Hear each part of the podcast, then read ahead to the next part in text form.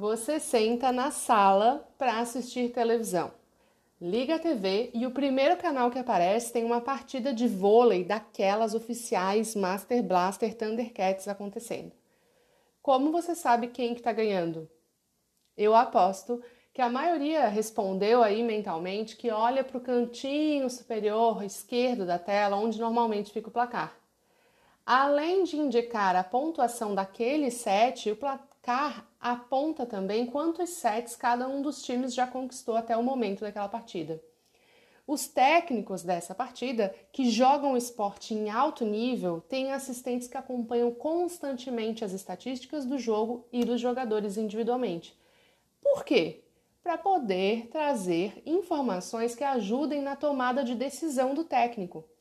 E para saber quem está ganhando, temos que marcar o placar e acompanhar esses números.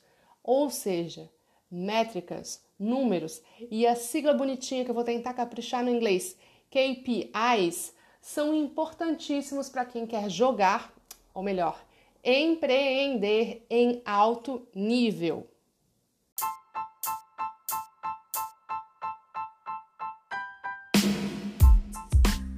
Oi, eu me chamo Georgina não sou numeróloga, mas adoro os números para medir o crescimento e o sucesso da jornada dos empreendedores. Eu fui entendendo ao longo dos anos que uma coisa está ligada à outra. Tu estabelece metas para acompanhar o crescimento e acompanha o crescimento para ver as metas chegando mais perto. Talvez seja justamente pela possibilidade de medir precisamente os resultados e o retorno que se tem nas mídias sociais é que elas sejam tão mas tão valorizadas como ferramenta de divulgação. As mídias tradicionais elas possuem uma, uma, é, mais previsões estimativas, enquanto num anúncio pago do Facebook você consegue identificar todo tipo de métrica relevante que acaba te ajudando num aspecto relevantíssimo do empreendedorismo: tomar decisões. Espero que você tome a sábia decisão de ouvir sobre métricas de marketing a partir de 3, 2, 1. Vem comigo!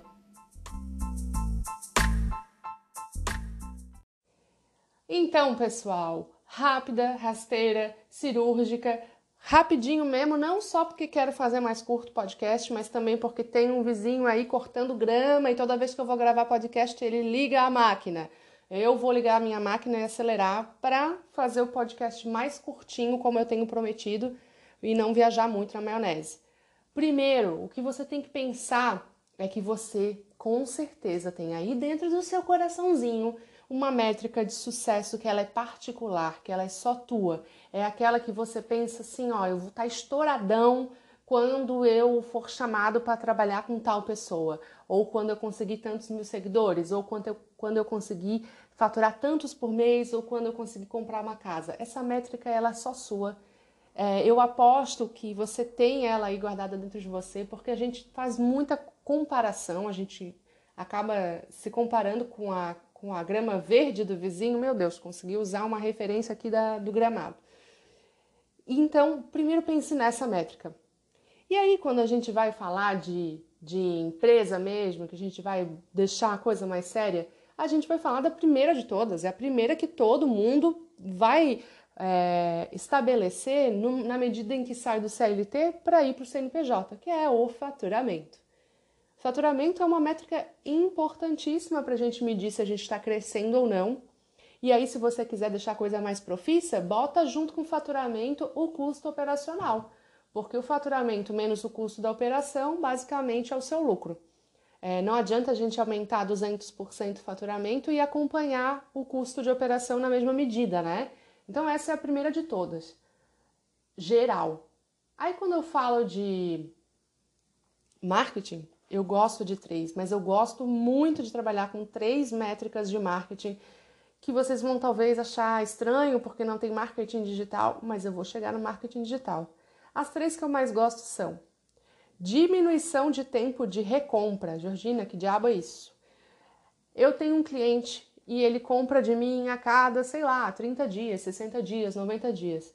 Se eu consigo fazer com que um cliente meu, que já está na minha carteira, que já conhece meu produto, venha mais vezes no meu estabelecimento para consumir mais vezes, eu estou diminuindo o tempo de recompra. Isso é muito importante. Isso é bem comum para a área de varejo, quando a gente quer que o cliente venha mais vezes consumir comida, né, ou roupa, enfim. Então, por isso que as pessoas fazem é, campanhas de novidade, promoções, enfim. Então, essa é uma métrica bem, bem importante para você trazer o cliente de volta e aumentar seu faturamento com alguém que você já fez um esforço de venda, ele já está no seu bolso. A outra métrica que eu gosto muito é o aumento de ticket médio. As pessoas elas subestimam o poder de aumentar o ticket médio às vezes em 5 reais, 10 reais. Mas espera aí, deixa eu retroceder e vou explicar o que é isso. O ticket médio pensa que é a média que um cliente traz de faturamento para ti. Se, por exemplo, a média de faturamento por cliente do teu negócio, sei lá, é 100 reais, você tem 10 clientes, e aí você vai ter, sei lá, um faturamento mil reais nesse produto, e você aumenta a métrica, a, o ticket médio em 10%, isso já significa que você vai ganhar 1.100 reais. É, parece pouco pelo exemplo pequeno que eu estou falando, mas quando a empresa vai crescendo, 10% significa muita coisa. E como que eu faço para aumentar ticket médio? Vendendo mais, é, fazendo upsell ou cross-sell com o cliente. Georgina, não use esse termo que eu não entendo. Sabe quando a gente chega... Sabe quando a gente chega num, no McDonald's e eles perguntam se por mais, sei lá, quatro reais, eu não sei se eu estou viajando na, na, no preço aqui, você leva batata junto? Isso é cross-sell. Então, assim, é, agregar soluções no seu produto ou serviço para vender mais para o mesmo cliente é aumentar o ticket médio. E é de novo a gente fazendo esforço para vender para alguém que já decidiu comprar de você. Então essa métrica é muito, muito, muito bacana. A terceira métrica que eu gosto muito e que normalmente é o que as pessoas acabam focando mais, e é triste isso, mas é também é, não deixa de ter a sua importância, claro, é o aumento de número de clientes. É, normalmente as pessoas estão preocupadas em trazer novos clientes para casa e deixam um pouco de lado essa de diminuição de tempo de recompra e aumento de ticket de médio. Como eu disse, ela não deixa de ter a sua importância, a gente tem que abrir o leque e vender para mais clientes. No entanto, o esforço dessa métrica ele é um pouco maior, porque a gente está é, tendo um custo para ter a ativação de um cliente que nem nos conhece. Então, vai ser impactado por mídia paga, vai ser uma indicação, vai ser uma cold call, né, uma ligação fria para vender o produto. Então, ela é importante, ela é relevante, mas nós não devemos esquecer das outras duas que eu falei.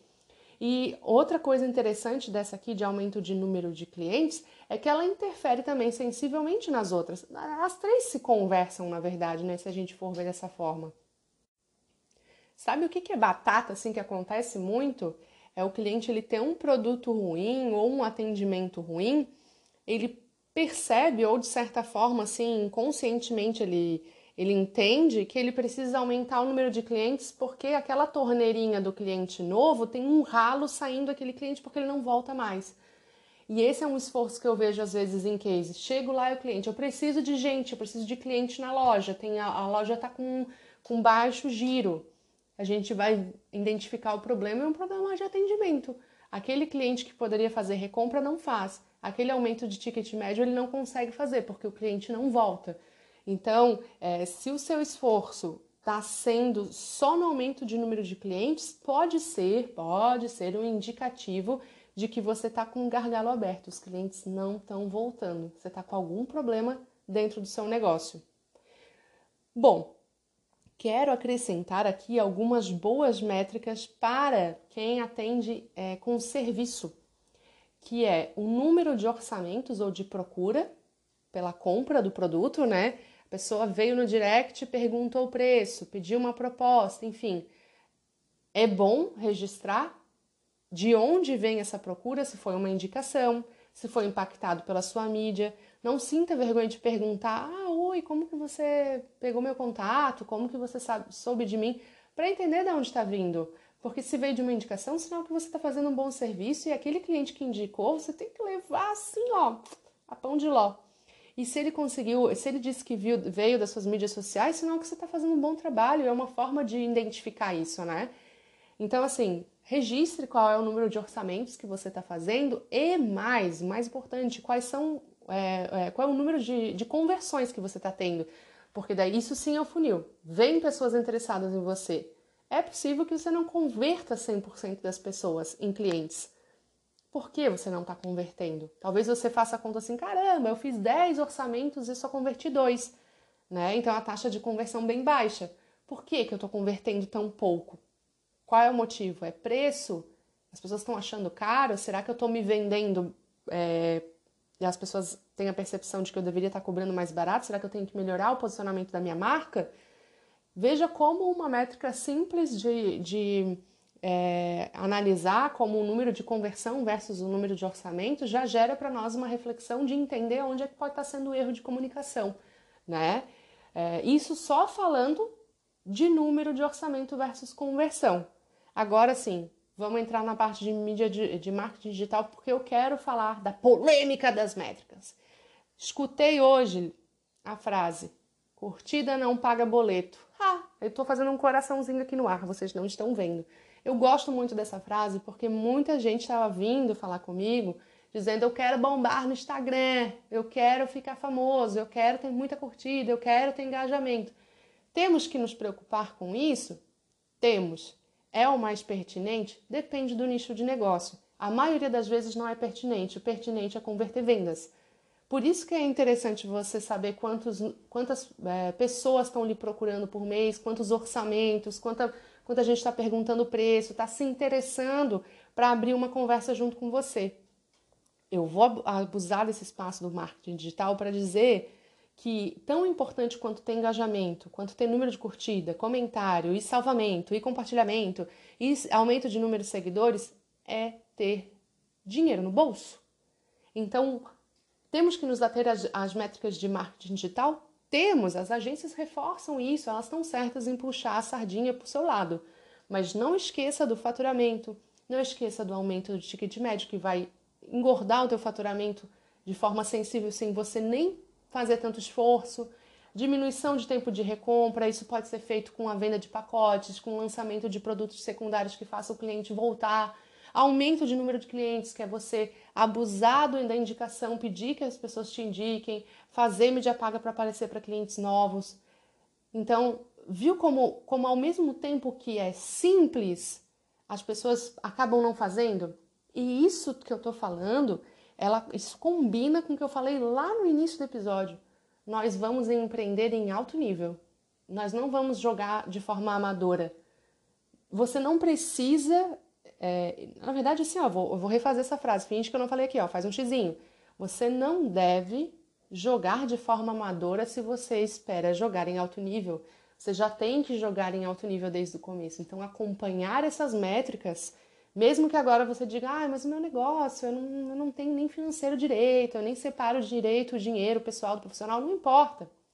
Acompanhe o quanto que está entrando por mês. Acompanhe quanto que você gasta para faturar o que você está faturando.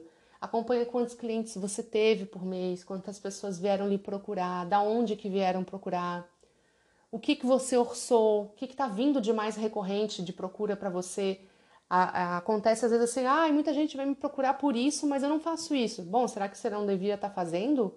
Ou arranjar uma forma de promover uma solução para justamente não perder esse dinheiro que ficou na mesa? Né?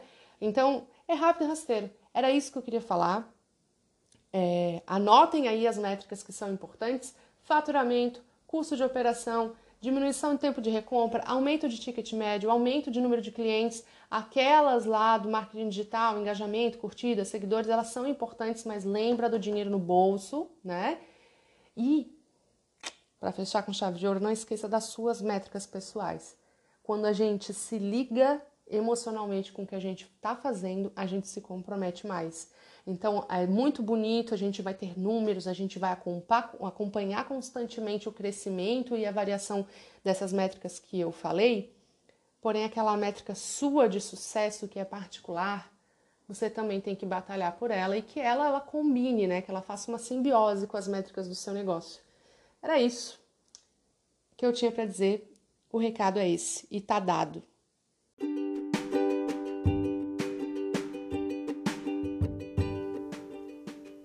Você chegou até esse final, para tudo, me escuta. eu estou muito feliz, muito honrada e eu peço que você me dê um feedback lá no Instagram, se conecta comigo, georginamatos.mkt e dê seu feedback. Georgina, tá bom, tá ruim, melhora nisso, eu quero ouvir tal tema.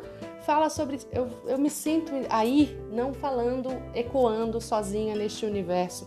Interaja comigo para eu entender e para eu ver onde eu posso melhorar. Tá legal? Muito obrigada. Espero que eu tenha bagunçado as ideias e dado ideias novas para você empreender em alto nível e com muita paixão. Até logo!